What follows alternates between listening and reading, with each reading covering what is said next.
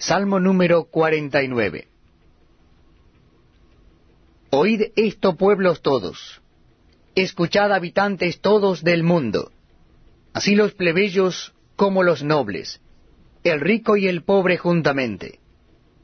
Mi boca hablará sabiduría, y el pensamiento de mi corazón inteligencia.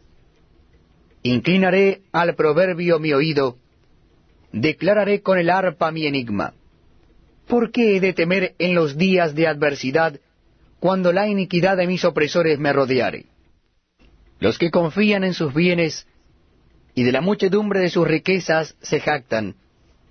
Ninguno de ellos podrá en manera alguna redimir al hermano, ni dar a Dios su rescate, porque la redención de su vida es de gran precio y no se logrará jamás, para que viva en adelante para siempre y nunca vea corrupción pues verá que aún los sabios mueren, que perecen del mismo modo que el insensato y el necio, y dejan a otros sus riquezas. Su íntimo pensamiento es que sus casas serán eternas, y sus habitaciones para generación y generación. Dan sus nombres a sus tierras. Mas el hombre no permanecerá en honra, es semejante a las bestias que perecen. Este su camino es locura.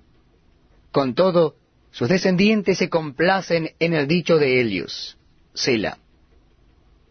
Como a rebaños que son conducidos al Seol, la muerte los pastoreará, y los rectos se enseñorarán de ellos por la mañana.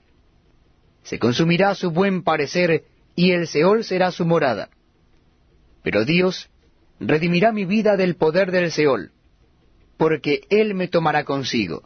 Sela. No temas cuando se enriquece alguno, cuando aumenta la gloria de su casa, porque cuando muera no llevará nada, ni descenderá tras él su gloria. Aunque mientras viva, llame dichosa a su alma, y sea loado cuando prospere. Entrará en la generación de sus padres,